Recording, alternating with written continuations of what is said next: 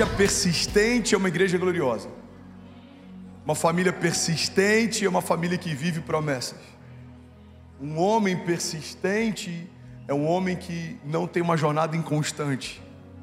A persistência é algo indispensável para quem quer construir uma história com Deus. Os nossos desafios nem sempre são saber lidar com os topos, mas muitas vezes, Malaquias, o nosso desafio é saber lidar com os vales. Os nossos desafios nem sempre são lidar com o dia bom, mas normalmente a gente tem muitos desafios quando precisa se posicionar no dia mal. Mas eu quero profetizar algo sobre você antes da gente entrar nessa palavra. Você vai dar conta. Você já venceu desafios maiores, você já enfrentou gigantes maiores. E se você está de pé é porque nenhum deles parou você. Eu profetizo em nome de Jesus: você e a sua casa permanecerão aonde o Senhor colocou você. Você recebe isso, diga amém. Fala para alguém perto de você, você vai dar conta. Vamos, fala para alguém, coragem, alguém, fala, dá um sorriso para quem está do seu lado, fala, irmão, você vai dar conta.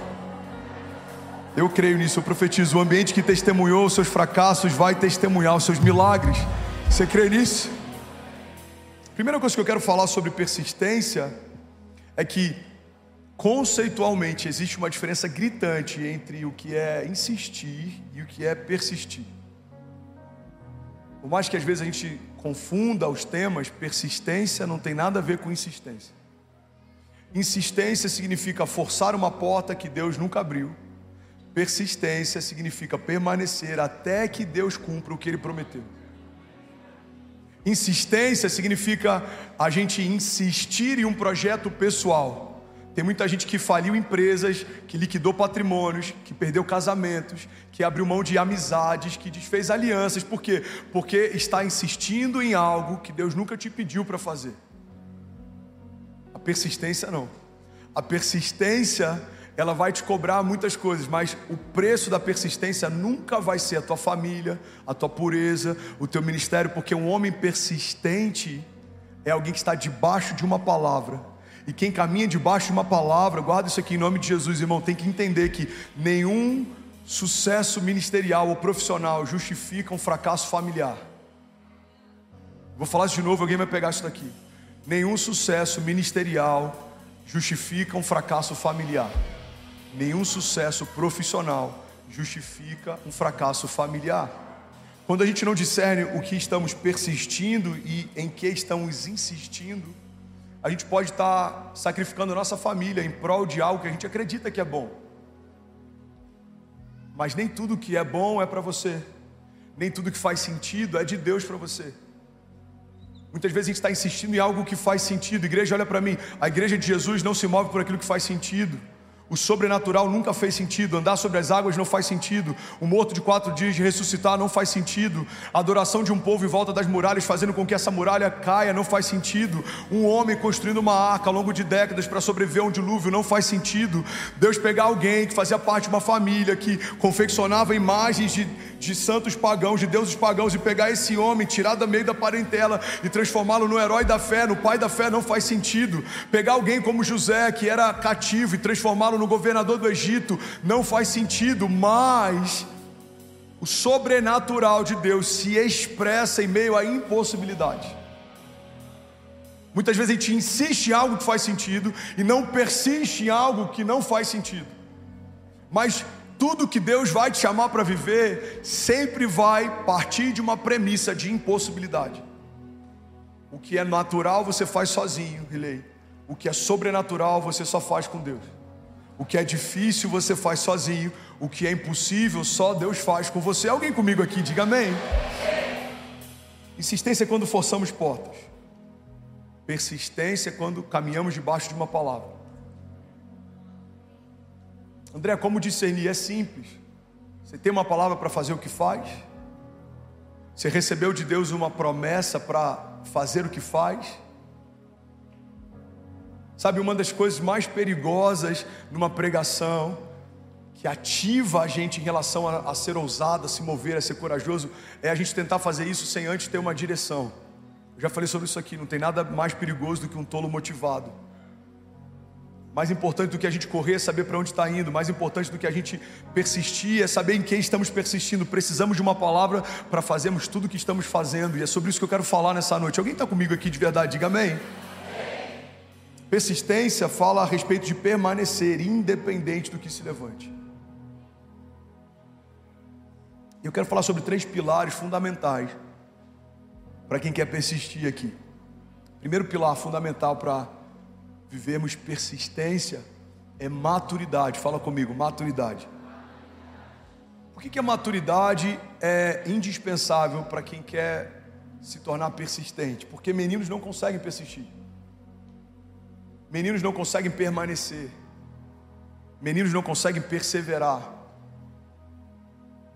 Eu tenho, eu tenho três crianças em casa. Uma tem dez, um tem três e uma tem um. A Chloe ainda não chegou nessa fase, a Cessi já está saindo dessa fase, o Benício está no meio dessa fase.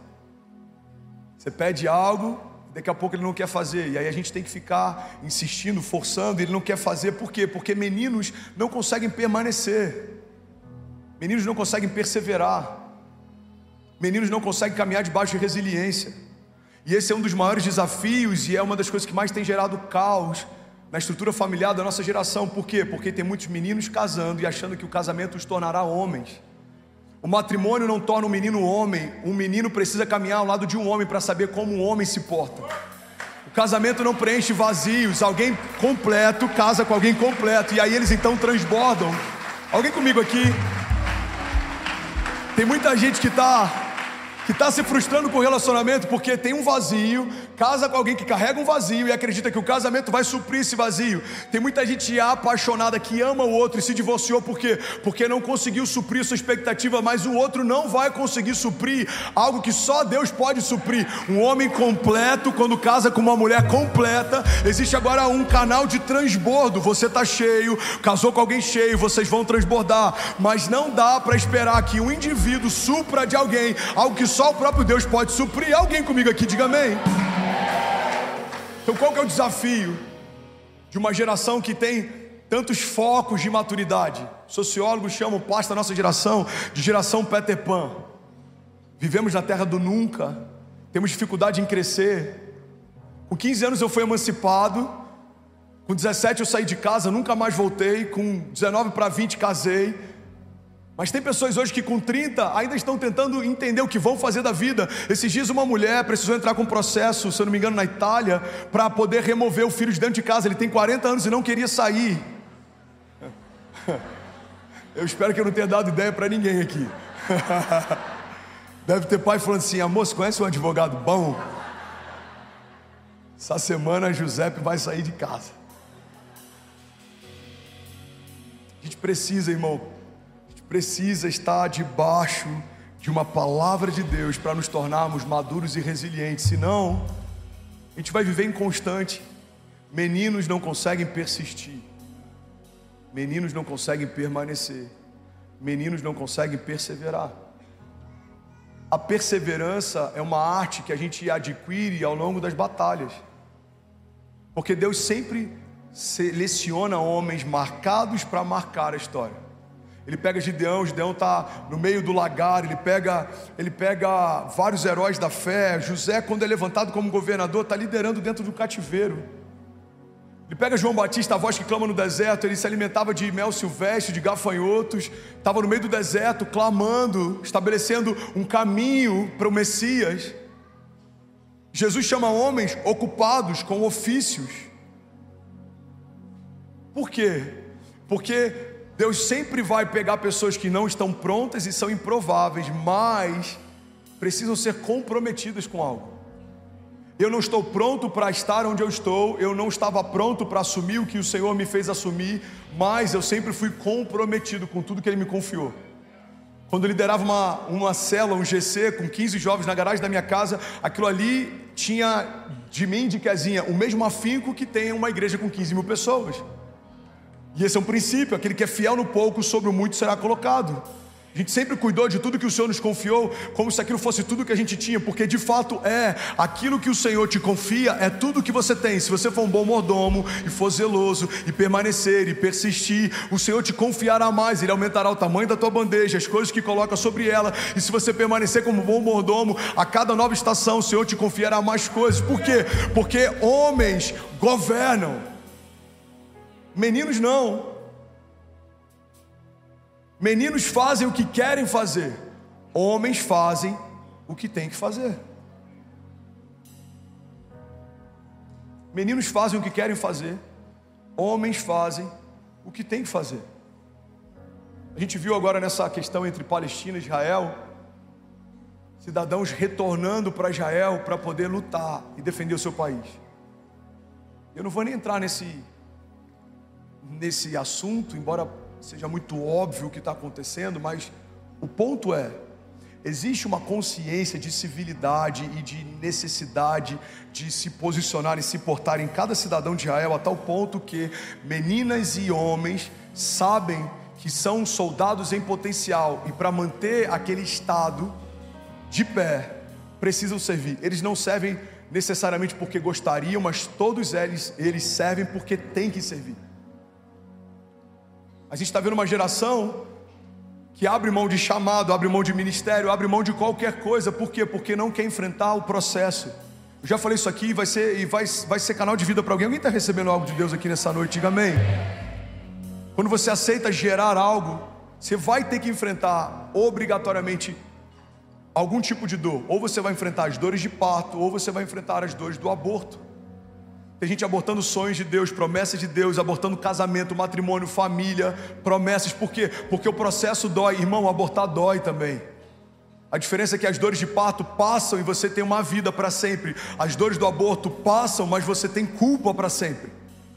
Eu falei sobre isso semana passada. Uma atriz global que falou algo que me impactou. Eu vi esses dias o Reels dela. Ela falou: há 35 anos atrás eu abortei o meu filho. Hoje o filho que eu matei teria 35 anos de idade. Precisamos ter esse mesmo nível de consciência para as promessas de Deus. Se Deus fez uma promessa e você não está gerando, obrigatoriamente você está sufocando ela.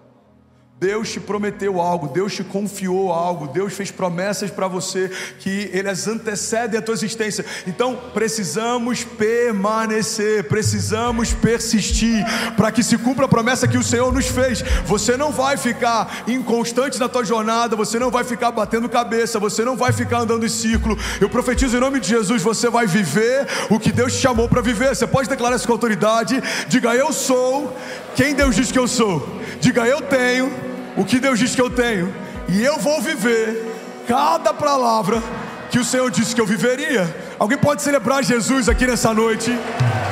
Aleluia!